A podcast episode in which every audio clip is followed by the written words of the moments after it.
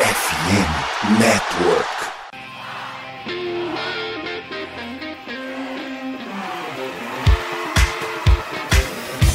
Doutrina! Doutrina! Touchdown, touchdown, touchdown, touchdown, Steelers!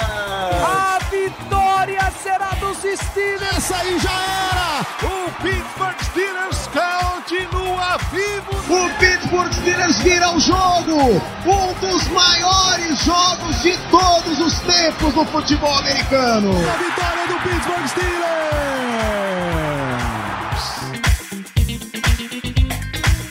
Bom dia, boa tarde, boa noite a todos os ouvintes do Black Yellow BR Podcast. Meu nome é Germano e hoje eu, com essa voz de resfriado, serei o host da semana para comentar essa vitória contra o Los Angeles Rams. E comigo aqui eu tenho o meu amigo Léo Lima. Léo, tudo bom? Boa noite, Germano. Boa noite, pessoal que tá colando aqui no chat agora com a gente. Boa noite, quem tá nos ouvindo em podcast. Bom dia, boa noite, boa tarde. Que vitória, Germano. Que vitória. Eu, eu falei, tá? Eu avisei. Três touchdowns, zero obrigação. E quanto, quanto que a gente teve hoje do ataque? Hã? Hã? Um, dois, três. Três touchdowns. Pô, que coisa linda, que coisa linda. Hoje, hoje, hoje será uma live, tá? Hoje será uma live. Não, já começou sendo aquela live, afinal de contas, olha o seu background aí, né? Pô, tô, Você tô- hoje tá hoje- sensacional. é, então, hoje eu tô, tô em Floripa, na casa dos meus coroas. Tô usando o quarto do, do irmão mais novo. Ficou maneirinho, né? Quarto arrumadinho. Tirando a cama, que ele não faz a cama nunca. A cama fica bagunçada o tempo inteiro. Ah, mas de, de, de fundo novo, mas ao vivo. Não, fundo maravilhoso esse aí. Parece que você tá gravando num, numa, num, num estúdio realmente profissional. O negócio tá perfeito aí, viu? Pô, tem que botar um desse em casa agora. Mas vamos lá, vamos lá. Vamos comentar essa vitória maravilhosa aí do Steelers contra o Rams. Um jogo que, assim, eu posso falar que me surpreendeu. Afinal de contas, eu esperava uma derrota. Até falei no último podcast que o que eu achava que ia fazer a diferença era o quarterback, que o Matthew Stafford ia acabar ganhando o jogo para o Rams. Mas o que a gente viu não foi isso. O que a gente viu foi uma performance muito boa, especialmente em quarto-quarto, onde realmente nós dominamos o adversário e isso nos fez ganhar o jogo. Mas antes da gente, da gente começar a falar, né, propriamente dito sobre o jogo, Léo, é, você, já que nós estamos saindo de uma bye, no geral, você notou que houve muita diferença no time inteiro, defesa e ataque e special teams, do que a gente estava vendo antes da bye? Não, Germano, de verdade, não. O que eu notei de diferença foi mais é, durante o jogo. Então, o famigerado esporro do intervalo funcionou, mas é, muita diferença não. Acho que as diferenças que, que eu senti bastante foram coisas que a gente já esperava, como o Deontay Johnson é, mudando muito o Kenny, então o Kenny tendo, é, sabendo trabalhar melhor, as- melhor as leituras, pelo menos. E hoje foi um, um jogo que a gente viu bastante isso. É, eu senti pelo contrário, cara. Eu senti uma quedinha na defesa, tá? Acho que a nossa defesa de jogo terrestre foi medonha hoje, cara. Hoje, pô, tava correndo é, Royce Freeman, que a última vez que ele jogou na NFL foi naquele, naquele Broncos horrível, e Daryl Whindersson, que ele era titular do Rams ano passado, ele virou practice squad, running back 4, e o cara tava metendo já até não poder mais pra gente, contra a gente, né? Então, é, me preocupou bastante esse jogo terrestre, pelo menos no- nos primeiros dois quartos, no terceiro quarto, o quarto quarto não teve jogo. Quarto quarto, o Rams anotou oito jogadas pra 25 jardas no quarto quarto. Então não teve jogo, não teve jogo. E no resto, cara, eles conseguiram correr, conseguiram entrar, foram 31 corridas pra eles, total de 135 jardas. A gente só teve 86, mas corridas que entraram também no, no final do jogo, pelo menos, né?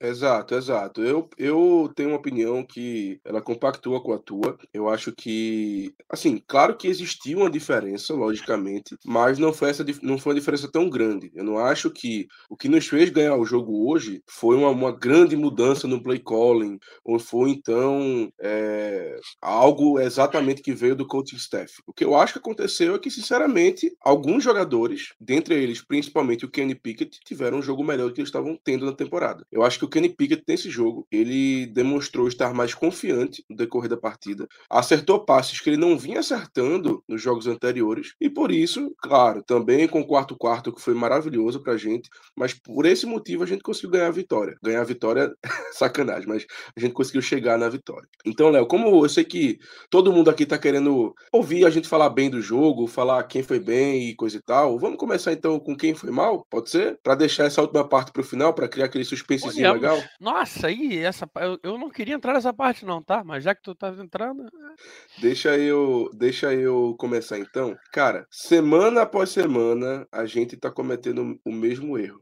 que é o quê? A secundária simplesmente esquecer de algum adversário do time adversário. É, é um negócio assim impressionante, impressionante mesmo.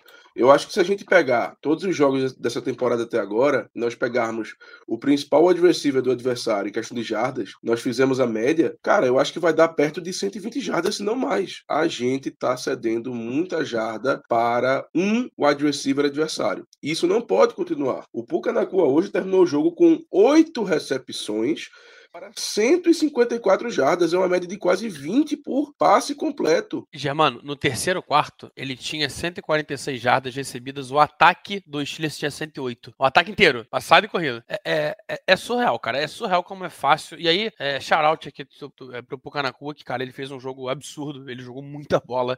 Ele teve uma das recepções mais bonitas da temporada, se não a mais bonita até agora, que é a bola que ele, ele toca com o dedão na hora, sendo jogado para fora. É, jogou muita bola mesmo. É, mas recuperar isso, a gente não conseguiu resolver esse problema ainda. É... E eu não consigo ver muito uma solução, não. A gente hoje teve o Juninho, Juninho Júnior em campo bastante, foi titular. Acho que ele talvez tenha tido, vai, uns, uns 70% dos snaps. Ele, eu vi muito ele em campo hoje, muito ele em campo hoje. É, foi bem, a gente vai falar melhor dele depois, mas é, eu não sei, cara, eu não sei qual é o problema. Talvez seja o problema mesmo no corpo de linebacker, porque é, a gente sofre mais quando é atacado meio de campo, né? Quando a gente e era uma coisa... alguma rota cruzada, pra gente já vira dor de cabeça. Exato, não, é, eu cansei desse jogo de hoje de ver uma rota cruzada no meio do campo e o nosso cornerback simplesmente perdendo, seja na corrida, seja na antecipação. Cara, a quantidade de vezes que eu vi o Patrick Peterson ou então o Levi Wallace se perdendo na rota cruzada foi absurda.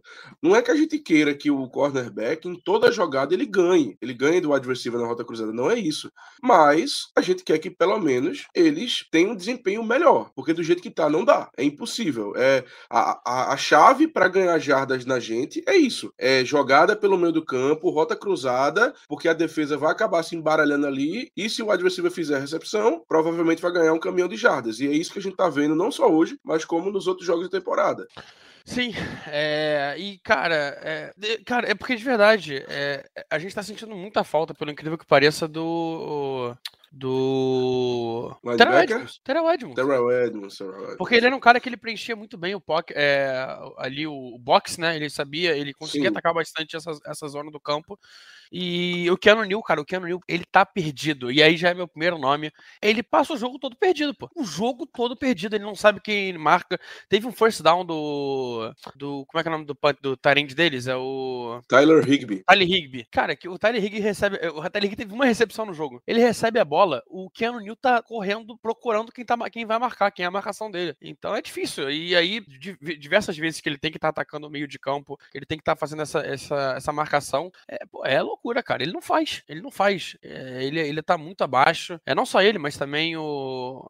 o como é que é o nome dele? O, o Kazi também Kazi? é outro que. É, é porque, cara, o Kazi joga lá atrás, a gente joga o Minka pra frente, o Minka perde o melhor dele. É, tem uhum. que ficar uhum. marcando slot, que eu acho uma loucura. É, só é bom pra fantasy isso. Que aí ele tem tackle pra caramba. Quem, quem gosta de jogar IDP se dá bem. Mas de resto, cara, tu, tu, tu perde a, a potencial de big play que ele traz, cara. Então, eu não sei, cara. Eu acho que a gente precisa. A gente tem tempo ainda. É, essa foi semana 7 7, semana 8, que é a semana de é, limite para troca, né? Então a gente tem uma semana aí para mexer no time. E, Isso. cara, espero de verdade que a gente busque pelo menos aí um, um cornerback, ou então busque um, um safety. É, o próprio Terrell Edmonds não tá, fazendo, não tá bem lá em, no Eagles. Talvez seja uma, uma possibilidade, sabe? Sim, sim. É, é, assim, se fosse ano passado ou ano retrasado, eu iria dizer para você que assim, olha, é melhor tirar o cavalo da chuva porque não vai acontecer.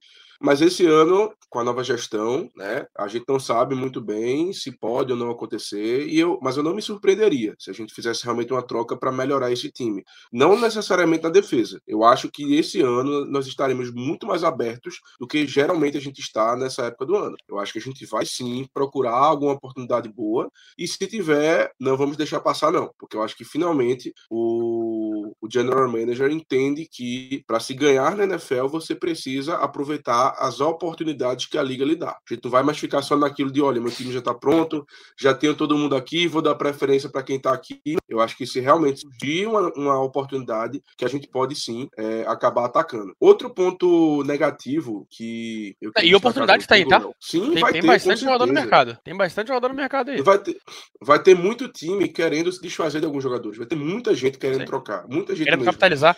É, assim, eu, eu não tenho nenhum número para embasar o que eu vou dizer agora, então eu posso até estar errado, mas na minha impressão, pelo menos, esse ano ele tá sendo um pouco diferente, porque eu tô vendo várias trocas. Eu não é, assim, eu, eu posso estar errado, mas eu acho que esse ano tá tendo mais trocas do que o normal. Eu, tô vendo muita gente sendo trocada ali no meio da temporada. Pior que não. O pior que não. Não? O pior que tá. É porque, cara, como a gente ainda tem essa, essa semana que vai ser a semana que é a semana que a gente espera mais, e geralmente nas- na- nos anos anteriores é a semana que tem mais trocas. Então vamos ver. Mas por enquanto, proporcionalmente, é, se manter o que tá tendo todo ano, é, é, esse ano passa. Mas esse ano tá tipo Hum. assim, tem duas, três trocas a mais do que o comum, sabe? O número tá bem padrão. Sim, sim, É sim. que tem muita daquelas trocas também que, cara, troca. O maluco troca um por outro com uma swap que ninguém nem liga. É um cara que talvez nem jogue na, na liga. Então tem, tem muito disso também.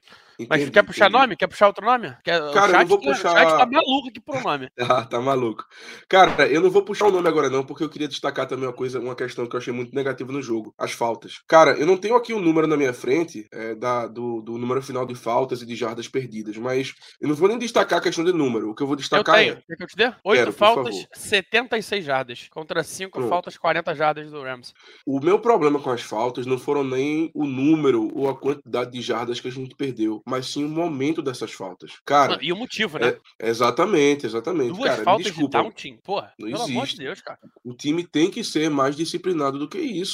E assim, essa última falta do Deontay Johnson em cima do Aquilo Witherspoon, cara, ridículo. Ridículo demais. Independente se a arbitragem errou ou não, pelo momento da falta, você não pode fazer aquilo. Não, Final do custado o jogo. cara. Podia ter custado o jogo. Exatamente. Final do jogo, você, você consegue uma, uma pass interference que ia te dar uma nova descida, que ia permitir que o seu ataque queimasse Pra mim mais foi relógio. falta, tá? Pra mim foi falta. O, o, aquela puxa muito o Deontay Johnson. Ele vê que não ia conseguir chegar na jogada, ele abdica da jogada pra puxar o Deontay Johnson. Eu, já eu não tenho tanta certeza, mas se a arbitragem marcou, tá marcado. Existiram jogadas contra a gente, a favor da gente, isso aí é normal, mas tudo bem. Então, assim, naquele momento de jogo, você não pode fazer aquilo. Ainda mais quando você já viu no começo do jogo que o teu parceiro, o wide receiver 2 do time, vamos dizer assim, já também cometeu uma falta que nos ia custar muito caro, como nos custou. Sim? Poxa, no começo do jogo, o, Duas, né? o George Ele teve Pickens- duas faltas que nos custaram bastante coisa. A Sim, primeira, sim, o sim. bloqueio legal, que ele bloqueia pra trás, é, com o ombro na cara do maluco, tipo um bloqueio desnecessário. E era uma jogada de 19 jardas do Deontay Johnson. Era uma baita jogada. Jogadaça, jogadaça. ia dele. deixar a gente com chance, pelo menos, de field goal. Então, tipo, cara, tu tem que pensar melhor no que faz. Tu, tu não pode sair. Eu sei que você é um cara muito físico, que gosta de atacar, que gosta de, de botar a mão nos jogadores, que gosta de, de, de, de- de cometer essas jogadas, né? De, de empurrar os caras. Mas, cara, é absurdo, cara. Tu não pode cometer. E a falta de taunt, meu Deus do céu, que taunt ridículo. Ridículo. Tipo assim, tu consegue o first down numa primeira descida, numa primeira descida, tu consegue o first down e aí tu volta tudo. Perdeu jada no final. Porque tu ganhou, tu ganhou, ele ganhou 13 e perdeu 15. Perdeu duas no final. é foda. Ih, teu, teu som não tá saindo não, Germano. Acho que não, teu, acho que teu microfone desconectou.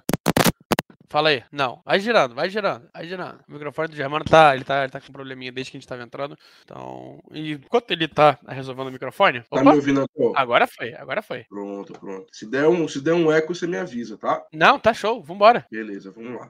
É, então, assim, naquele momento de jogo, você simplesmente não pode fazer aquilo. Ainda mais quando você lembra, como a gente comentou, Agora não foi o microfone, não, agora foi o Germano como um todo. Germano foi de base. É, enquanto ele não volta. não dá. Ainda Opa. mais para o. Oi? Opa, voltou. Fala de novo, que tu travou legal. Tu, tu foi, travou tudo. Ih, rapaz, aí a, aí a internet tá querendo brincar com a minha cara. É, e sabe, sabe o que é isso, né? Estão querendo nos derrubar. O Chiles ganhou Estão dois querendo jogos seguidos. A quem, a quem interessa calar Germano Coutinho.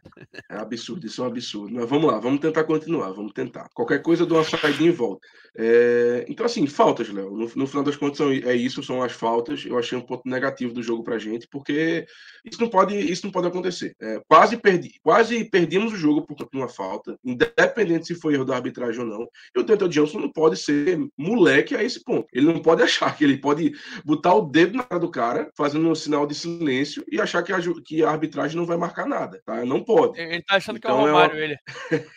Exatamente. Então ele não pode. É uma coisa que a gente vai ter que melhorar para os próximos jogos, que o Mike Tomlin vai ter que chegar, chamar na xincha e dizer, olha, isso que aconteceu hoje não pode se repetir. Mas enfim, fica aí mais esse ponto negativo. Você tem mais um, Léo? Calma aí que eu tô, tô com crise alérgica. O avião hoje tava, nossa senhora, cheio de produto. É, cara, é, não, acho que os dois principais foram esse mesmo, de sobre faltas e sobre é, sobre faltas e sobre é, jogo terrestre, acho que foram os dois pontos mais incomodados. O jogo aéreo também incomodou bastante.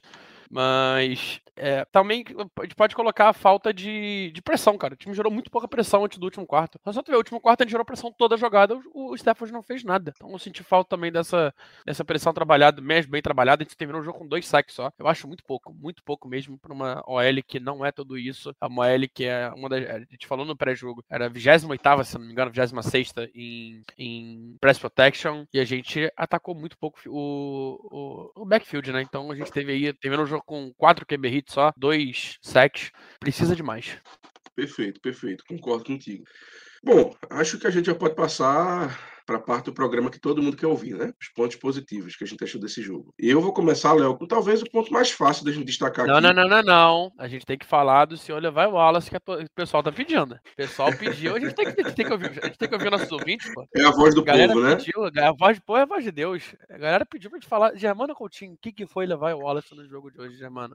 É Caramba. surreal o que esse cara tá fazendo. Pô, ele tava marcando o adversário 3, tá? Quando ele não tava marcando o Pua, o, no touchdown, ele tava marcando o Tutu Atwell. Que, cara, que touchdown ridículo cara. Que touchdown ridículo, ridículo, ridículo. É muito feio o que esse cara tá jogando. É, a gente achou que com o Juninho Júnior entrando em campo, as coisas para ele fossem melhorar, mas é surreal, surreal, surreal. Muito, muito mal. É, não sei se eu tenho, se tem algum ponto a mais para falar dele, mas. Ah, eu fico triste. É, assim, quando a gente falou da secundária no geral, principalmente os cornerbacks, eu acho que a gente já, já entrou um pouco nesse mérito, mas assim, é, é chover no molhado, né? Uhum. A gente sabe que o Levi Wallace não tá numa temporada muito boa.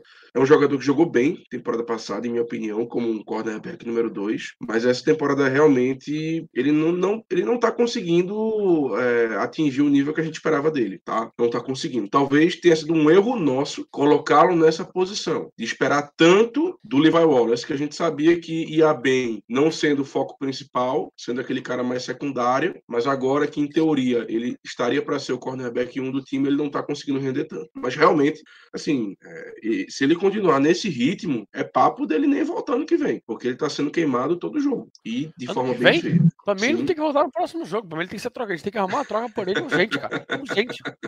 De verdade, é, eu lá no Telegram, eu vou até pegar a troca que eu desenhei no Telegram, tá? No Telegram Telegram, eu desenhei uma troca pra gente ir atrás do Jalen Johnson, é, cornerback do, do Bears, e envolveu o Levi Wallace. Então era Levi Wallace uma terceira rodada e uma sétima do ano que vem condicional, é, podendo virar quinta, talvez, ou podendo virar sexta, que seja. É, cara, a gente tem que ir atrás de um, de um corner melhor, a gente tem que ir atrás de um cara para ser o nosso corner 1, enquanto o, o Joey Porter ainda não tá pronto para isso. É, e, pô, Levi Wallace não tá dando mais, cara. Eu não consigo, eu não consigo, é, ver Levi Wallace em campo, tá, me dá urticária. Eu não sei nem o que é, mas é uma palavra que é feia. é, o Levi Wallace tá realmente difícil da gente, da gente conseguir engolir, vamos dizer assim, né? Tá, tá complicado mesmo. É muita jarda cedida, enfim, é, é bem complicado. Mas enfim, é, vamos lá, vamos começar a parte boa do programa agora. Vamos falar, Léo, de pontos positivos. Pontos positivos. E desde já, gente, para os nossos ouvintes, por favor, vão mandando perguntas aí que a gente vai separando aqui para no final a gente respondê-las, tá? Primeiro ponto positivo, Léo, eu vou, eu vou trazer aqui para a mesa. Eu acho que talvez seja o ponto positivo mais fácil da gente falar, que é o seguinte. Cara, o Chris Boswell, eu vou destacar o Chris Boswell por quê? Porque é um cara que simplesmente nessa temporada não tá errando. É um cara que, quando a gente chega nesse, nos momentos que a gente sabe que o ataque às vezes acaba empatando, acaba não conseguindo ir muito para frente. Quando a gente precisa do Boswell, cara, ele acerta o field goal. E field goal longo, ele tá indo muito bem nessa temporada. A gente viu nesse jogo especificamente o oposto. Brett Maher errando dois field goals e um extra point. Isso, isso com certeza fez a diferença no jogo. Afinal de contas, nós ganhamos por sete pontos. É Se isso, era, era empate. era um empate. Então, assim, é muito bom nós termos um kicker que seja confiável e, além disso, que ele consiga ach- acertar chutes longos. Eu vi um stat mais cedo, eu não sei se foi depois de ele ter acertado esse último field goal ou não, mas eu acho que foi, que o Chris Boswell agora tem 28 chutes acertados para mais de 50 jardas com os Steelers. Todos os outros kickers da história de Pittsburgh têm 27. Então, assim, o Boswell é muito bom. E Quanto que ele tem? 28 field goals para mais de 50 jardas. Vou, vou E- atrás desse número aqui. E todos os outros kickers da história dos Steelers têm 27. Então, é aquela coisa. O Chris Boswell, assim, é, ainda acho que é uma discussão, porque nós tivemos, nós tivemos bons kickers na história, mas o Chris Boswell tá entrando nesse patamar aí da discussão para saber se ele é o melhor da história da equipe, tá? E eu não acho loucura hoje. Cara, quem dizer que ele é. Brigando Gary. Anderson. Gary Anderson. Cara, kicker histórico na NFL também. É, Jogou aqui muito tempo, mas assim, é difícil a gente até comentar porque não era uma época que a gente acompanhava, né? Vamos ser bem sinceros. É uma, é uma época bem mais antiga, mas o Boswell, eu acho que pelo menos em questão de dificuldade, não sei em questão de ser clutch, de ganhar jogo, porque eu não tenho como opinar sobre isso quanto ao Gary Anderson, mas em questão de dificuldade de chute, cara, eu acho muito difícil ganhar do, do Chris Boswell porque ele tá acertando chutes muito longos e em casa, no Equity Stadium, que a gente sabe que não é muito fácil, ele também tem acertado bastante. Ele não Ô, tem. Germano, tá, tá dando eco. Retorno, no caso, né? Beleza, eu vou terminar só essa aqui eu, eu tento mudar Boa. enquanto você fala. Show. Então, eu acho que o, o primeiro ponto positivo é esse, Léo. É o Chris Boswell, não somente pelo jogo de hoje, mas eu acho que pelo resumo da temporada. É um cara que tá sendo muito confiável pra gente. Cara, ele tem. É, acho, que acho que vou conseguir aqui as estatísticas de mais de 50 jardas, né? Que você quer saber. Ah, ele tem 27 field goals, 28 com o de hoje, em 34 tentativas. É, é uma baita. É uma baita. Tô até pegando o calculador pra fazer a conta aqui. 4 dividido por 28. Não, contrário, né? Burrão. 82,4%. É uma porcentagem muito alta. É, eu, tinha, eu tinha visto, faz pouco tempo eu tinha fui procurar, procurando sobre os jogadores, como é que estão os, os, as estatísticas de líderes da NFL e tudo mais. É, e pra kick, é, o, o Boswell tá muito bem, cara. Tá muito bem. Em field goal made na carreira, ele tem. Ele é o. ah, cadê você? Oxe, não, calma, não é made. É field goal percentage. Aqui, em field goal percentage, o Boswell hoje é o sétimo da história, com 86, 87%, né? Com, com hoje. É, mas ele já foi o segundo, cara. Ele era o segundo, ele só perdia pro Justin Tucker. Ele teve uma temporada muito ruim, isso cai bastante os números. Mas acho que a tendência com essa temporada e com a próxima, que também não tem contrato, é subir de novo. Então, é Justin Tucker é uma aberração com 90%, mas Boswell tá ali 3% a menos. É um número muito bom, cara. Um- é um cara muito marcante na liga pra gente. Tá me escutando? Perfeito, perfeito em bom som. Vamos, vamos embora. É, Me, me traga outro, então, Léo. Outro destaque positivo. Outro destaque positivo, eu vou ter que, calma aí, já volto, tirar o chapéu pra Matt Canada. Não, não, não, não, não. Faça de novo. Faça de novo, por favor. Faça de novo. ó, ó, ó. Tirei o chapéu pra Matt Canada. Matt Canada, Matt Canada, você de novo, ó. Tirei o chapéu pra Matt Canada. É... é, brincadeiras à parte, cara. é, O ataque teve uma evolução muito boa nesse último quarto. É, é óbvio que a volta do Dante Johnson, como eu disse, que faria muita diferença, até fez. Mas é, Matt Canada soube explorar o que a gente esperava. O que, que a gente esperava? Explorar o Aquilo Witherspoon. A gente sabia, a gente sabe como é que é o jogador. A gente teve jogador aqui por dois, três anos. A gente sabia que ele era um cara que era muito limitado. E a gente já tá com ele. Então, é, muitas, sempre que ele tava alinhando contra o Deontay Johnson, a gente, a gente ia pra cima dele. Sempre que a gente tava. é, ele tava com piques, a gente tentava ele também. É, as chamadas não foram tão ruins, apesar dos desenhos de corrida serem medonhos. É, Matt Canada talvez hoje tenha, fe- tenha sido o primeiro jogo dele, cara, em muito tempo que ele fez o papel dele. O time teve três touchdowns ofensivos. Quando foi a última vez que a gente teve três touchdowns ofensivos? Então, de novo, não, não tô falando que Matt Canada foi foda, nem nada disso. Mas, cara, ele teve o mínimo que se espera de um coordenador ofensivo do Pittsburgh Steelers. Então, por isso ele merece. É, é, é não é nem um ponto positivo, mas ele merece essa menção, ele merece ser citado, porque, nossa, fazia tempo. Fazia tempo que a gente não tinha um jogo ofensivamente tão, tão bom assim. O último tinha sido contra o Bengals que a gente perdeu, que a gente terminou com três touchdowns ofensivos. Na Gia, Pickens e na Gia. É isso. O último jogo que a gente teve três touchdowns ofensivos foi aquele 37 a 30 contra o Bengals. Léo, se você tiver aí fácil, tu tem a quantidade de jardas que a gente terminou hoje? Eu acho Tenho. que bateu, bateu 300? Não, bateu. 300, cravado. Cravado, cravado. cravado. 300 e aí eu tô falando 300 porque tirando as jardas de saque, mas com o saque foi 300 e, e, um chorinho. Entendi. 312, entendi. eu acho, 316. É, continuamos com, aquele, com aquela sequência não muito boa, né, de jogos sem conseguir 400 jardas, mas pelo menos 300 54 jogos, tá? E é, não, e o pior não é nem isso. O pior é saber que, a, que o segundo lugar, é, até certo ponto do jogo, que foi quando a transmissão mostrou, eles têm 12 jogos.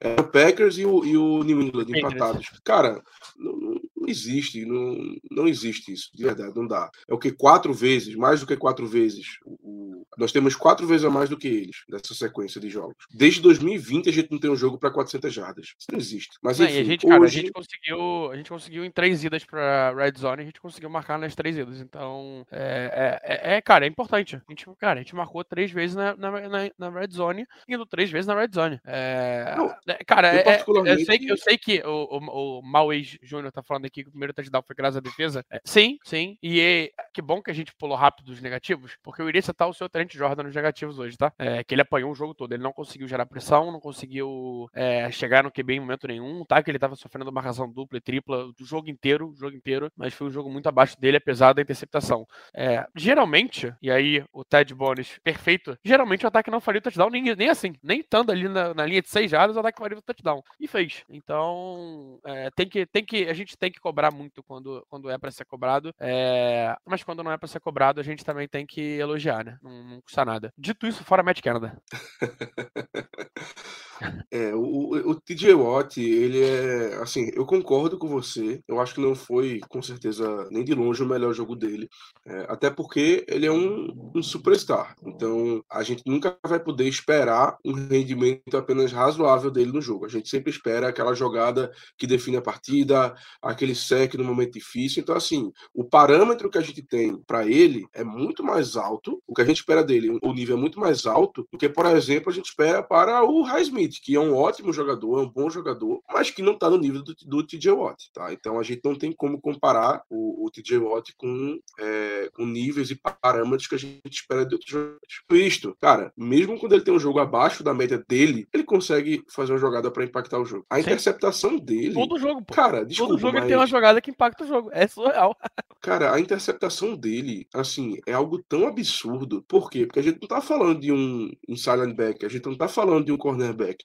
A gente tá falando de um Ed de, de suas 260 libras, 200, limpando um passe, cortando a linha de passe e fazendo a interceptação. Cara, você tem que ter uma noção muito boa de jogo, de espaço para fazer aquilo. Não é só uma questão de esquema, não é só uma questão de posicionamento, é você ter instinto. E ele tem, e foi por isso que ele conseguiu interceptação. E quase retornava para TD. Foi por muito pouco. Então, assim, realmente não foi um, não foi um dos melhores jogos dele, mas Trent Jordan de novo fazendo jogada que impacta o jogo. Então, por isso, o TJ Watt, para mim, é ainda o, o front-runner para defensor do ano, mas isso aí a gente vai ver mais à frente. Outro ponto positivo lá que eu queria que trazer. Briga forte, mas chega. É, vai ser uma briga muito forte esse ano. Muito... Assim, a gente, a gente tem. Vamos, vamos também ser justos, né? O que o Miles Garrett fez no jogo de hoje do Browns, meu amigo, absurdo. O cara ganhou o jogo pro Browns, ganhou o jogo. Modesta parte, ele fez o que o TJ Watt costuma fazer. Exato, é isso. Ele teve um dia de TJ Watt. Exato, ele teve um dia de DJ Watt. Mas enfim. Outro ponto positivo, Léo, que eu queria trazer, você já tocou um pouco nele, é justamente isso. Foi a nossa eficiência na Red Zone. A gente comentou aqui, é... ou melhor, a gente comentou, acho que foi no QG essa semana, não sei, acho que foi no QG, que naquele jogo do Saints, que o Saints teve 22 jogadas na Red Zone, enquanto os Steelers tinham 21 na temporada inteira. Foi no pré-jogo. Pré-jogo. No pré-jogo, né? Pré Pronto. E assim, isso era um problema. E além da quantidade de jogadas, logicamente, a gente tinha um problema de eficiência. E hoje, nas três jogadas que a gente teve na Red Zone, foram três touchdowns. Claro, uma graças à interceptação do TJ Watt, mas, de qualquer modo, fizemos o touchdown e foram três TDs terrestres, algo que não tinha também acontecido ainda. Os Nossa, três eu, foram TDs terrestres. Eu ouso dizer que tem pra lá de uns cinco anos que a gente não faz isso, tá? Sim, sim, sim. Eu fiquei, assim, além de ser TD, porque eu já fiquei surpreso, mas o fato de, ser, de, ser os, de serem os três TDs terrestres, eu também fiquei bastante abismado, positivamente, logicamente, mas não esperava, fiquei muito feliz com isso. E é isso que a gente sempre vem falando, Léo. A gente sabe que o ataque não vai ser um dos melhores da liga. Infelizmente, não vai. Seja por questões de jogador, seja por questões de play calling, ele não vai ser. O que a gente precisa que o ataque seja é um ataque competente e principalmente eficiente. E ele foi eficiente hoje. É isso que a gente tem que pedir do ataque. Poxa, o ataque marcou 23 pontos e a gente ganhou o jogo porque a defesa conseguiu segurar o bom ataque do Los Angeles Rams para 17. Então é como a gente sempre fala, o ataque ele tem que ser competente e eficiente para a gente poder ganhar jogo. E foi exatamente isso que eles fizeram hoje. Não foi um ataque maravilhoso, não foi um ataque de encher os olhos, mas foi um ataque que conseguiu as pontuações quando necessário e principalmente conseguiu queimar relógio quando necessário. Então, fico aí com mais esse ponto positivo do nosso ataque e da eficiência dele na red zone. Você tá no mudo. Eu tô, óbvio que eu tava no mudo. Para fechar, é... A gente pode falar de, de, da dupla de wide receiver, Kenny e. Kenny não, George e Deontay. Os dois foram, teve, tiveram um bom jogo. É, Dickens com 107 jardas, Deontay Johnson com 77. É, eles apareceram bastante em momentos importantes. Tiveram duas jogadas grandes. É, Deontay com 39, Dickens com 31. É, mas eu queria levantar a bola pro Kenny, cara. O Kenny fez um bom jogo hoje. É, o Kenny, ele tem ainda seus problemas de pocket. Ele precisa aprender a escalar o pocket, precisa aprender a trabalhar, manipular melhor o pocket. Ele tem essa dificuldade É, mas hoje deu para ver um, um, pouco de evolução, perto do que a gente tinha pré-buy. E com a volta do Deontay, cara, a facilidade nas leituras melhorou muito. É, ele teve um passe realmente ruim, foi uma interceptação que o Rosebon dropa, que ele tentou passar a bola pro Conor Hayward.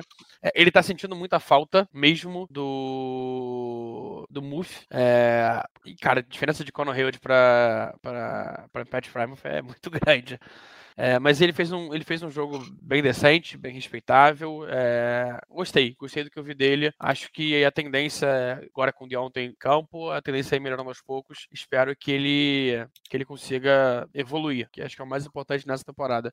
E no último quarto ele virou o bicho, né? É, mas sim, a corrida sim. entrou. Vale lembrar que a corrida entrou. Sim. E falando em corrida, Léo, eu também queria fazer mais um destaque positivo, que eu acho que é uma coisa que às vezes passa batido pela gente, a gente não percebe muito. Mas eu, particularmente, gostei muito do pass blocking dos nossos running backs. Eu particularmente gostei, achei que eles conseguiram é, conseguiram segurar o pass rush do Rams em alguns momentos. Pelo menos eu, eu lembro claramente de um lance do Jalen Warren que, cara, quase deu um pancake no cara adversário, no jogador adversário, e gostei disso. Eu acho que realmente foi um ponto positivo nosso também, mas eu vi que você fez uma cara meio feia.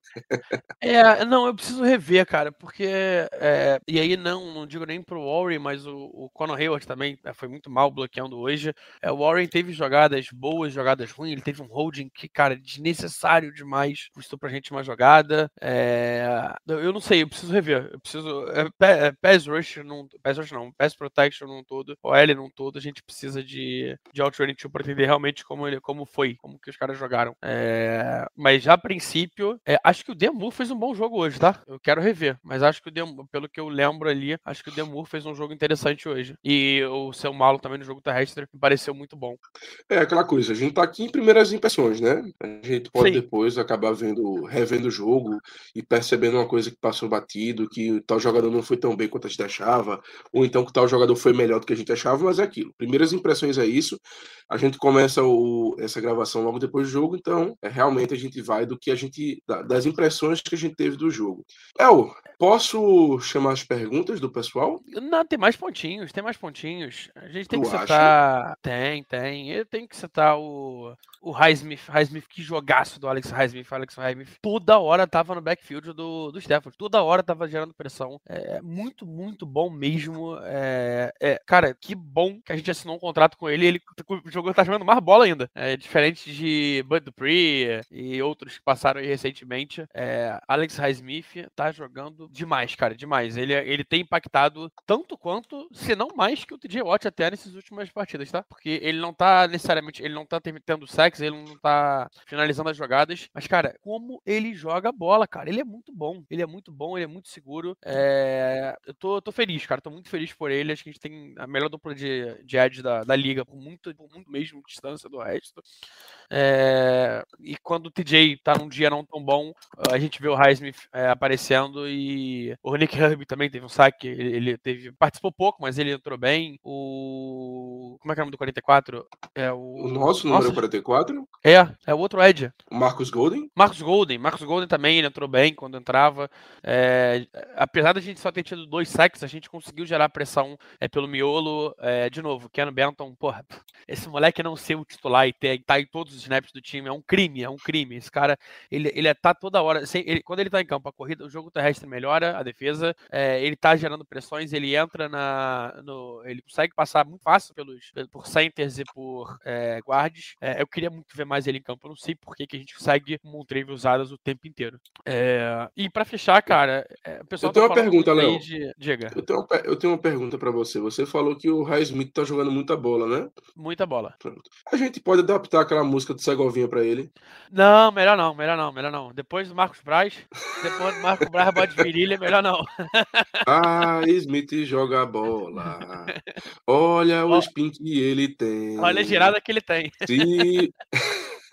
olha, olha, a rodada, não... a rolada que roda, rolada não, rodada. Ei, opa, opa, opa, opa. Olha a rodada que ele tem. Se você não tomar cuidado, vai sacar você também. Raismate, uh, uh, uh. Raismate, uh, É, mas depois, depois não, mas do Marcos tá morte tá de virilha, fica difícil. É, fica difícil aí, fazer aí a melhor. Tá difícil. É, aí tá difícil. É, é não, aí mas tá fechando também, cara, a gente tem que setar. É, todo mundo tá pedindo, mas Presley Harvin, ele começou começou muito mal o jogo. Ele teve. Os dois primeiros punts dele foram muito ruins. Ele teve punch, se não me engano, de, de 25 jardas, de novo. Foi 25? Cara. Eu vou até atrás dessa jogada. O Presley Harvin, vá, assim, é o que a gente sempre fala, Léo. A gente vem falando isso há muito tempo. O problema do Presley Harvin não é a força, não é o pé, é a inconsistência. O que a gente mais precisa de um punter é consistência. Esse cara que consegue dar um de 5 jardas todo lance, tá ótimo. A gente sabe que o Presley Harvin ele tem a capacidade de meter uma bomba de 70 jardas, feito ele fez hoje. A questão é que a gente não sabe o que esperar dele. Pode ser um punter de 70, como pode ser um punter de 25. E aí, muitas vezes, quando ele acaba indo mal, quando ele acaba dando um punter ruim, nós pagamos um preço muito alto. O time adversário começa com um campo mais curto e muitas das vezes conseguem pontuação, seja um touchdown, seja um field goal. Então, assim, ok, é, ele teve momentos bons no jogo, mas por essa insistência dele, e eu posso até, e eu admito que eu posso até estar pegando no pé, mas eu, eu, eu fico muito receoso em, em trazer um ponto positivo para ele, porque realmente me é, incomoda é, demais teve, essa inconsistência dele. Foram cinco punts totais, os punts foram 35 primeiro, 41, 41, 55, 46. Mas, cara, é, eu fiquei com pena quando eu fui olhar o outro lado. O cara do, o cara do Rams teve um punch de 66 e um de 68. É, é, fica até chato falar bem dele é, vendo isso. Mas, cara, ele, ele, ele, ele, ele, quando a gente precisou mais dele no final do jogo, no, no terceiro, quarto também, ele, ele, ele, ele apareceu. Então, é, não, não boto como um ponto positivo, mas boto como é, uma boa ajuda. Uma boa ajuda. Um destaquezinho, vai. Não é um destaque negativo, mas mas uma menção honrosa. A menção honrosa dele é muito boa, tirando o primeiro punch dele de 35, foi um punch horrível, e foi 35 direto, tá? não teve nem retorno. Então, nossa, é... espero que ele consiga melhorar. Perfeito, perfeito. É, um destaque que fizeram aqui, não é nem um destaque exatamente positivo, mas eu acho que vale a menção, eu, que eu, até porque eu fiquei muito feliz com isso. Primeiro sec do nosso menino Nick Herbig, né? Primeiro sec dele na NFL. É, fiquei bastante feliz, porque é um cara que na pré-temporada jogou demais. Nessa temporada, logicamente, ele tem poucos snaps, até porque não tem para que ele ter mais. A rotação é muito boa, mas fiquei feliz com esse, fiquei feliz com esse, com esse sec dele. É mais um rookie que tá indo bem na temporada. No caso dele, nas poucas chances que ele tem, ele já devia ter tido um sec na verdade, que foi anulado por falta em um jogo anterior que eu lembro. Mas fico feliz que essa nossa classe até o momento está se destacando, está indo bem. Então, quer dizer, é, eu queria ver mais do Broderick Jones, né? Mas mas por questões alheias ao nosso controle e à nossa vontade, até agora entrou pouco, mas quando entrou foi bem. O, o Nick ele tem tido até bastante participação. Ele é o jogador do time com mais é, snaps no Special Teams antes do jogo de hoje. Tava com Não, mas eu defesa mesmo. Não, então, e na defesa ele tá com 15% só. É, abaixo dele só tem que Hayward, Elijah Riley, Gilbriel, Mark Robson e o cortado Desmond King. 0.27%, teve um snap. É, mas ele, é, é, eu gostei de que ele, ele entrou, teve chance. Ele tem, ele sempre tem um, dois snaps ali por jogo. É, tem jogo que ele ganha um pouquinho mais, um pouquinho menos. Mas ele entra, ele entra e aparece bem quando ele entra. Então tá com média aí, vai de 9 snaps por jogo. É, hoje deve ter tido por aí também, não, não vi ele tanto em campo. O Marcos Golden, que geralmente tem mais, Marcos Golden tá com 24%, é, 92, 91 snaps totais, antes do jogo de hoje, né? Óbvio. É, mas eu tô gostando, cara. Eu tô gostando. Acho que ele, tem, ele tá evoluindo. É muito bom que ele esteja no Special Teams, porque isso faz dele um papel importante e ele tá evoluindo a partir disso. Então, é legal, legal. Fico feliz, pelo menos. Esse processo de evolução de rookies nosso parece muito interessante. É, Joey Potter Jr., uma boa evolução. É, Keanu Benton, para mim, é o melhor rookie do time hoje. É, mais que de calor. O, o Nick Herbie, que tá tendo bastante snap no Special Teams. O Darnell Washington Aí, tá aparecendo. Então, o Darnell Washington é complicado, cara. O Darnell Washington é uma situação realmente complicada. Ele, ele tem um ele tem 50% dos snaps do time, é, 150 total até, até essa, antes desse jogo, mas ele tem uma dificuldade muito grande de receber bola. Ele é muito ruim, cara. Ele não recebe bola. Ele tem um problema muito grande. Ele já tinha no college, é, não à toa. É, óbvio que ele tinha um melhor talento, talvez da história do college football, Brook Bowers, é, que tem tudo para ser draftado no top 3, se não, se não tiver tanto time desesperado por QB assim, mas não vai acontecer o caso. É, mas ele tem uma deficiência e a gente precisa trabalhar isso nele. Espero que esteja sendo trabalhado é, em treinos. Então é um cara que eu fico ainda com o pé atrás. E Broderick Jones, é, quando a gente viu ele entrar em campo, ele entrou bem. É, uma pena que voltou a ser banco hoje. Eu, eu já testaria o Demor no lado direito e Broderick Jones, que o Chucks teve um jogo medonho. Péssimo jogo do Chucks. Faltou algum calor que tenha entrado em campo? Não, né? Não, não. Foram só esses até onde eu me lembro. Dele. Exatamente, exatamente. Léo, hoje não temos muitas perguntas. Ah, não. Temos é, agora chegaram algumas. Vamos lá. A primeira, a primeira eu tenho que responder, que é do nosso amigo Binho, o Binho 29. Germano, como você sobreviveu a essas duas tentativas de ataque cardíaco ao mesmo tempo? Cara, nem eu sei, viu? Nem eu sei. Eu sei que teve um momento que estávamos perdendo o jogo pro Rams e também perdendo para Chapecoense. Então era, eu tava com um olho no jogo dos Steelers e outro no jogo do esporte. Graças a Deus, deu tudo certo, ganhamos os dois jogos, mas realmente foi uma, uma tarde de domingo bem, ou melhor, um comecinho de noite de domingo bem, bem difícil. E agora, Léo, a gente tem uma pergunta aqui do Ted Bonds, ele fala o seguinte, ele pergunta o seguinte, melhor dizendo, ele pergunta se nós vimos o mítico ataque da pré-temporada naquelas campanhas do último quarto. E se sim, se veremos de novo semana que vem ou se foi apenas um ponto fora da curva. Pô, o mítico eu não sei, irmão, mas espero que não, porque mítico geralmente tu vê uma vez ou outra só. então, isso seja realidade não, e não misticismo, né? É, mas, cara, eu lembrei de um ponto agora que eu citei no nosso QG durante o jogo. É, não sei se tu reparou, mas a gente teve um papel muito importante de Trubisky e Mason Rudolph durante o jogo. Mason Rudolph estava conversando bastante com o Kenny na sideline. Toda hora que o Kenny ia pra sideline, quem parava para conversar com ele era o Rudolph. E, cara, um outro cara que eu não, não, não era o, o Sullivan, cara, eu não reconheci. Léo, diga. Acho que, acho que, acho que o, o Rudolph chegou no, no, no e falou o seguinte: ó, relaxa pode arriscar, porque mesmo que você seja interceptado, ninguém aqui vai pegar teu lugar. Fica tranquilo. tá tranquilo, tá em casa, tá em casa. Tá, tá em casa, fica, fica leve, não tem problema. Então, eu acho que o cara que tava aparecendo bastante lá, pelo incrível que pareça, era o Matt Tonshu, que é o, é o coach de quality control. Era ele ou era o o Glenn Thomas, mas acho que o Glenn Thomas já não. O Glenn Thomas é coordenador de. É, é não, se bem que o Glenn Thomas é assistant coordinator. De... Interessante, talvez poderia ter sido ele. E, o outro, o Trubisky. Trubisky foi da esporro, tá, hoje, mano? Quem foi da esporro no, no, no, Kenny, no George Pickens foi o Trubisky, quando ele comete o taunting. É, então aí, é, Ted Bones levantou, mesmo Rudolph para coordenador ofensivo, Trubisky para uh, head coach. Porque não, eles, fizeram, não, não. eles fizeram o papel de Matt Canada e de Mike Tomlin, né? É, é, o Maus fala que, que, o Rudolph aprendeu a ser é, coordenador ofensivo com o Big Ben. Com certeza o Trubisky não aprendeu nada com o Big Ben. O Big Ben odiava o Mason Rudolph.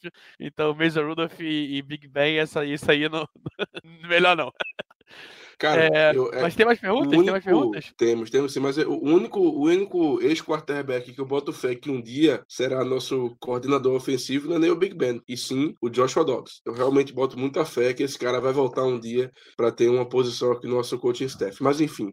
é, Ah, deixa ele, deixa ele construir foguete, pô. É mais maneiro, vai ganhar dinheiro com a NASA.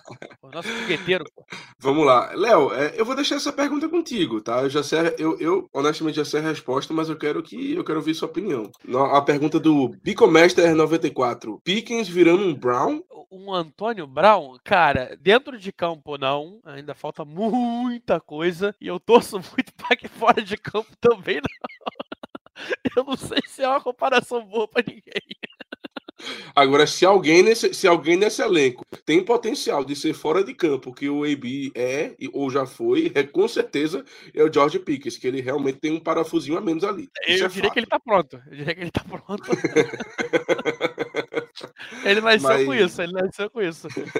É, não, mas Mas- cara, ele, ele tem. Ele tem. Você já considera ele? É porque é, é- é difícil tu falar. é, o Jonathan Johnson estava machucado ainda, ele não tá 100%. Ele, tá, ele teve uma a bola que o Pickens faz a falta. Nossa senhora, ele parecia o Najee no início da temporada correndo com o freio de mão puxado. Você vê que ele ainda não tá, não tá 100%, mas você já consegue ver o. Você acha que o Pickens já virou a primeira opção do, do Kenny? Ahn, Momentos, né? Não, não, eu não consigo dizer isso. É, justamente, eu acho que são momentos. Eu acho que o Kenny Pickett, por, por uma questão de ter tido mais tempo com o Pickens, ele realmente talvez confie mais hoje no Pickens do que no Deontay Johnson, mas não acho que seja o suficiente para a gente cravar aqui que o Pickens seja o wide receiver número um do time, ou então que é, tenha essa conexão tão maravilhosa assim com o Kenny Pickett, ou pelo menos tão acima da que o Pickett tem com o Deontay Johnson. Então não, eu acho que, como você falou, são momentos ah, O, o, o Pickett pode até. Mas eu acho que vai muito do jogo. Eu acho que vai muito da situação do jogo. É, e em target, cara. E só também. Eles contaram oito targets pro Pickens, mas tiveram duas bolas e seis pro Deontay, né? Mas tiveram duas bolas que o Kenny jogou pra fora que contaram como target pro Pickens. Então, em tese foi parelho. E aí também teve a recepção do Deontay que foi anulada. Então, em tese foi bem parelho ali. Não, não sei se Isso. teve uma proporção melhor. Mas é, é bom não ter um wide receiver 1 também, né? É bom ter dois caras que podem ser considerados wide receiver 1. o, Ter- o Bones fala. O George Pickens está um Vantage Buffett de Sorrel Tony Brown. Graças a Deus, o Vantage Buffett tá fora da NFL. Graças a Deus, graças a Deus. Pelo amor de É, Deus. Dese- eu, aí- eu realmente não desejo isso a ninguém. Existe um jogador, a gente enfrenta o Broncos, não, né? Acho que não. Não, né? Porque.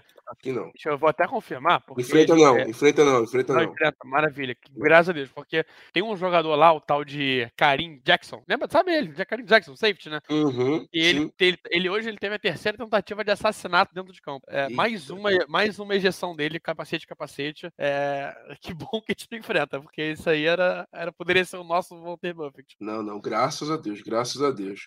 Mas assim, só também respondendo ao nosso amigo Master, cara, não, simplesmente não. Assim, quem acompanhou a carreira do Anthony Brown aqui em Pittsburgh, eu tô ah, tá, falando a dentro.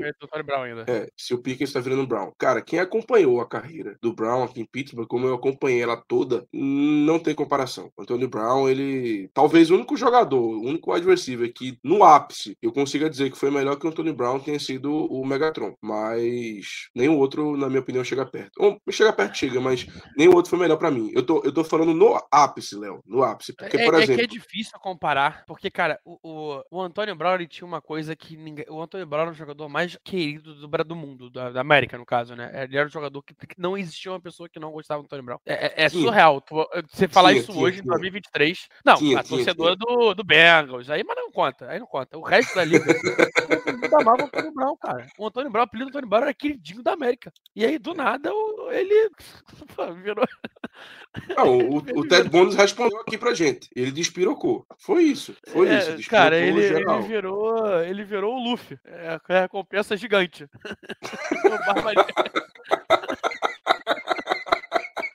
Ele é o cara mais procurado do- da NFL hoje em dia. E estamos falando de uma liga que teve gente que matou, teve gente que fez o caralho de asa.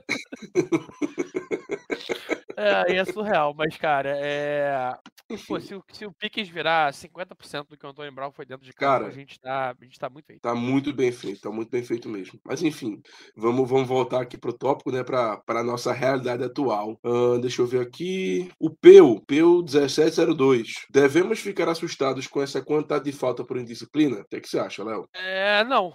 Não. Acho que todo mundo tá querendo mostrar. é, é, quer dizer, não é uma palavra forte, porque da mesma maneira que todo mundo tá querendo mostrar é, trabalho, que é o que Tomlin fala, é, o Tomlin tem que aprender a conter essa, a, a galera. Ahn, eu tô tentando procurar aqui pra ver como que a gente tá de faltas cometidas na temporada, mas. Falta, time. Pênalti, achei. A gente tem. Pra quem? Pra quem? A a gente, Chiles, a gente tem 36 faltas na temporada antes do jogo. Ah, não. 36 mais. Ô, Léo, pelo amor de Deus, não, não faça isso comigo, não. Achei que, achei que seria o momento daquele belíssimo sticker de WhatsApp.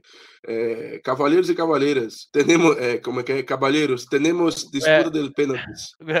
Me me gustaría informarles que eh, teremos decisão por, nas, por los penales do Sapinho. Mas tem, tem, tem O pênalti? Tem pênalti? Tem pênalti aonde? Não, não, não, não. Você que falou pênalti. Achei que, achei que teria. Já tava ligando minha TV aqui pra ver. Porque não tem coisa É. melhor do que disputa de Boa, pênalti quando não envolve o seu time. Quando não envolve o É, seu então. time é maravilhoso. Eu espero que eu não envolva meu time por um bom tempo, porque, porra, eh, próxima chance de disputa de pênalti já viu contra quem é que meu time pega, né? Exatamente, exatamente.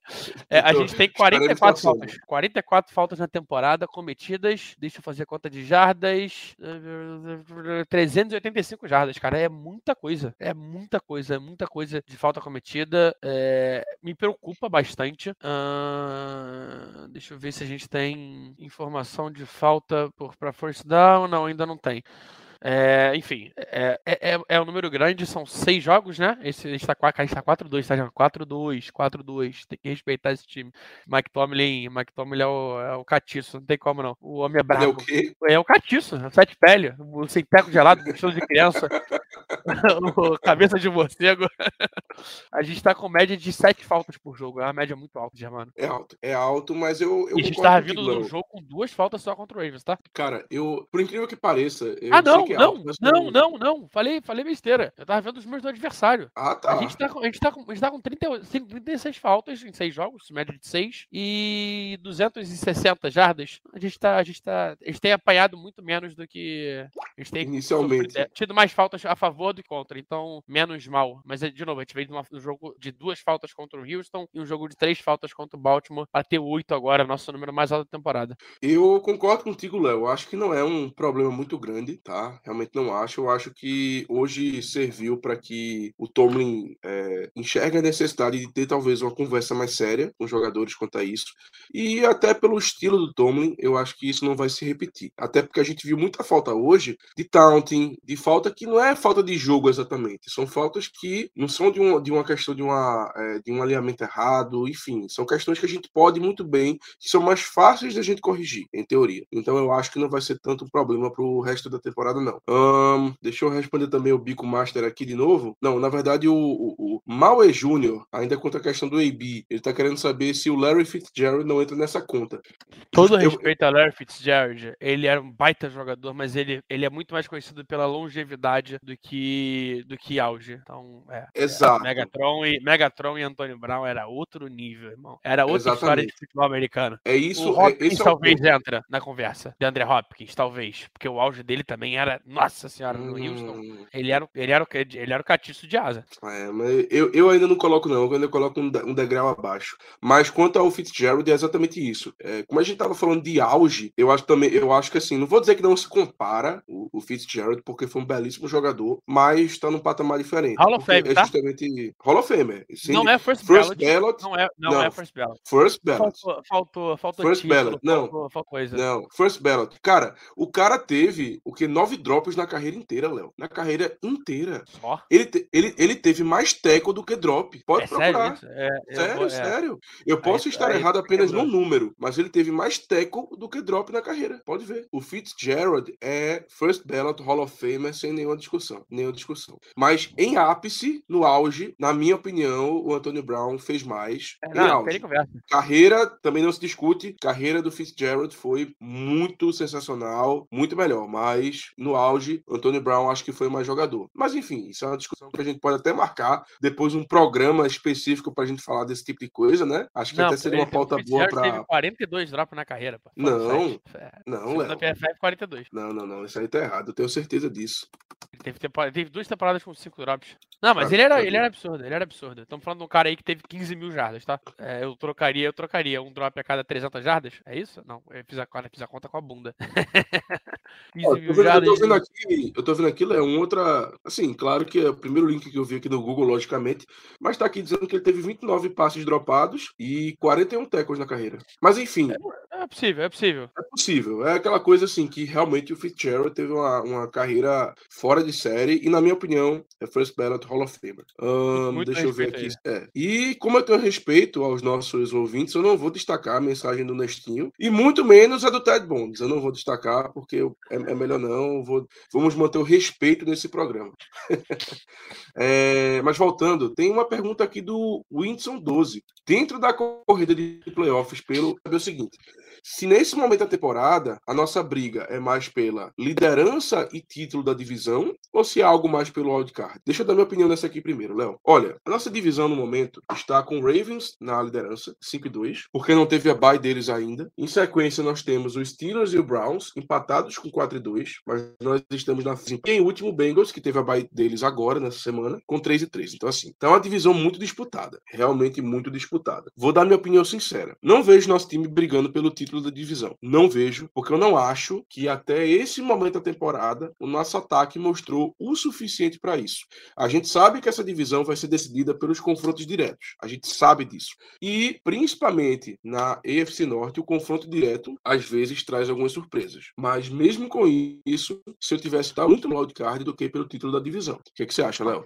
Cara, eu acho que existe sim briga por título de divisão. E aí eu não digo pelo nosso time, mas, cara, a nossa divisão é uma divisão muito complexa, uma divisão difícil. É, são jogos muito físicos, são jogos que a gente sabe jogar. E aí eu acho que a diferença pode estar nisso. É, tem uma chance muito boa. É, início de temporada ainda é complexo.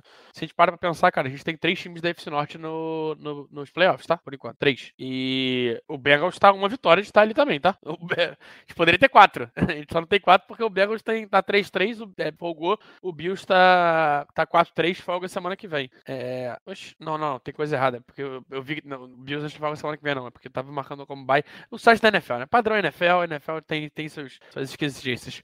Mas, cara, é, o time do Ravens é, o time do Ravens pra mim é o melhor time da, da, da AFC hoje. O time do Browns pra mim tá na frente do nosso, já falei isso muitas vezes, cara. A gente tá falando de um time que segurou o 49ers a, por uma vitória. O time da defesa do, do, do Browns ganhou do 49ers, pô. 17 pontos. Do time que meteu 30 e poucos na gente. Então é um time que a gente tem que, tem que respeitar. Apesar de tomarem 38 do coach, terem ganhado hoje com uma ajudaça da arbitragem também. É, hoje foi um dia pra arbitragem que, meu amigo, que dia tenebroso. É, Browns é um time para ser respeitado, Browns é um time que a gente tem que ficar de olho, é, Ravens também. Dito isso, o homem, como eu te falei, o homem, o homem tem, o homem tem o, tem o telefone direto com com sete pele, com Sintec gelado. O cara, o cara, o cara ganha, pô. O cara ganha, o cara ganha, o cara, o cara é positivo. A gente tava falando aqui, não tem três semanas que o time ia ficar, que a gente tava ferrado, que a gente ia ficar negativo, não sei o quê. A gente tá 4-2, cara. A gente tem a quinta melhor campanha da liga. Da liga não, da, da, da EFC, né? É, é, meu, meu amigo, não tá. a gente não é- se tivesse na NFC, a gente estaria ali também na quinta, junto com o Seattle e, e Cowboys. É, o Falcons tá em primeiro, mas tá 4-3. É, a gente tá vivo, a gente tá muito vivo. É, e hoje pegaria o, o Jaguars, tá, já, mano? É o Jaguars? Não, pegaria o. É, Não. pegaria o Jaguars. Jaguars? Hoje, Jaguars. Me gusta, viu? Me gusta, me gusta, me gusta Prefiro muito. pegar o Ravens, admito. Me gusta muito, me gusta muito. Mas enfim, é... Léo, eu, pelo que eu tô vendo aqui, acho que foram essas as perguntas. Então acho que a gente já pode se encaminhar para o final do programa, né? Uma, uma vitória muito boa hoje contra o Los Angeles Rams, que, no- como você falou, nos deixa 4-2 na temporada. Estamos, talvez, superando as expectativas, tá? É, para esse momento. Chapéu tirado novamente, tá? Só pra deixar registrado aí. Perfeito, perfeito. E então nós até mesmo talvez é, estejamos superando as expectativas da, de grande parte da liga para esse time. Próxima semana, nós enfrentamos justamente o Jaguars, né? Em casa. Inclusive, um adendozinho, Léo. Cara, teremos que a presença, nossa... tá? De ouvintes lá. Teremos dois. Eu sei que dois ouvintes estarão lá, pelo menos. Perfeito, É, perfeito. Olha, Queremos vídeos, tá? Queremos vídeos, queremos. Vídeos e fotos. Exatamente, vídeos e fotos. E próximo jogo enfrentaremos o Jaguars em casa. E eu acho importante também, Léo, a gente destacar que, cara, o jogo de hoje foi um jogo, assim, favorável pra gente. Apesar de ser fora de casa, nós estávamos em casa. Porque a nossa torcida fez hoje foi uma maravilha. Tava A lá presente. Lotou. Não, é, West tinha Coast? muito mais gente. Oi? West Coast, estava lá. Tava lá, tava lá. Muito mais torcedor dos Steelers do que do Rams. Então, destaque aí também positivo para a presença da nossa torcida que, como se diz, né, sempre viaja bem. E é isso, Léo. Próxima partida contra o Jaguars, em casa, no Acrisure Stadium, domingo, dia 29 de outubro, às duas da tarde. Léo, considerações finais? Cara, não, acho que só passar para de novo. É, cara, uma vitória muito boa, uma vitória legal de se ver, uma vitória interessante pro time, uma vitória é, é, bom pro mental, importante pro mental. A gente teve muitos problemas em terceira descida, mas, cara, é, converter três idas na, na red zone, três touchdowns, três é, primeiras, pro- três descidas pro gol, é, dois touchdowns. É, a gente ativamente esteve muito em campo, 56 snaps do ataque contra 62 da defesa. É, apesar de tudo, a gente melhorou. A gente só teve um tackle for loss. Isso é um número muito, muito interessante, tá? Pro Steelers. É, foi aquela corrida do Najee que o Najee correu errado. Era ter entrado no gap ele corre errado. É, sofremos só dois sacks. É, sei que não é o time mais forte em pass rush, mas fico feliz com, com a evolução do time, é, mesmo que pequena, e espero que, cara, a gente consiga ir mais longe. Espero que a gente consiga ir mais longe. Espero que seja realmente um jogo pra gente dar um passo, um step up, dar um passo pra frente e consiga começar a evoluir. E quem sabe aí um- uma vitóriazinha contra o Jaguars. Se a gente vence o Jaguars, é, acho que a liga vai ter que dar uma acordada. aí, ó, o Dobbs pega o Ravens, tá? Só É, falando. se, a gente, se a gente vencer o Jaguars, a gente depois tem uma sequência de dois jogos que teoricamente são mais fáceis. E ó, serão- e ó, ó, Bengals e 49ers, tá? Ai, Aí, ó. eita, Interessante, interessante. interessantíssimo. Espero que o 49ers cometa o crime, o crime. Estamos Então, na. E, de- e se, e se nós conseguimos dar vitória contra o Jaguars, a sequência é muito boa, né, Léo? Depois a gente pega o Titans em casa e o. Packers em casa também. São três jogos seguidos em casa. Jaguars, Titans e Caraca. Packers. É, Cara, uma é- é, sequência grande. Hoje, hoje eu já fico mais confortável de falar que a gente tem uma chance muito boa de sair. Na época eu lembro que tinha colocado 2-1 nessa sequência. A gente tem uma chance interessante de sair. Ah, não, mas era, era 2-1 contando o jogo de hoje, né? É que a gente fez 3 e 3, era isso mesmo. Hum, não lembro, realmente não lembro. Foi, não, foi, foi, foi semana 7, 8 e 9. Acho que a gente pode sair, a gente pode chegar na semana 10, 4-0 pós-bye, tá? Não acho impossível. Acho Não, não, de- não. Acho que o jogo da próxima jornada é o jogo é, para decidir isso mesmo. Mas existe um mundo e o mundo é um mundo bonito. Eu, eu quero viver nesse mundo. Agora, lembrando que o jogo contra o Titans vai ser um Thursday night, uma quinta-feira à noite, dia Mas 2 em de novembro. Bom pra gente, bom, me- menos Léo. pior pra gente. Léo, feriadão, Léo, feriadão, meu amigo. Ih, votar. Hum, nossa, esse pós-jogo aí, hein? É meu último dia de férias. Meu, meu último dia de férias. Tô de férias no trabalho. Meu último dia, dia 1, dia 2, tem churrasco da Flumaça para Libertadores. Eita, eita. Vou entrar aqui mamado, mamado, entregue pra fazer a live, porra, mais rapado que pra cá. Quer dizer, Não, se a gente vencer- chegar nesse nível. Se a gente vencer, aí vai ser uma live pra história. Vai ser bonito. Mas é isso, mas é isso, gente. Muito obrigado aí para quem acompanhou a gente nesse, nessa live pós-jogo. Para quem também está acompanhando a gente pelo podcast. Sempre que puderem, dê cinco estrelas, independente de onde vocês estiverem, qual agregador vocês escolhem para escutar o nosso programa. Ficamos muito felizes com, com esse feedback que vocês dão para a gente, porque a gente faz isso aqui por vocês. A gente é um hobby para a gente, é claro, mas no final do dia a gente realmente faz isso por vocês. Então, mais uma vez, agradeço a todos pela presença, por escutarem a gente, por nos dar essa moral e até a próxima. Here we go.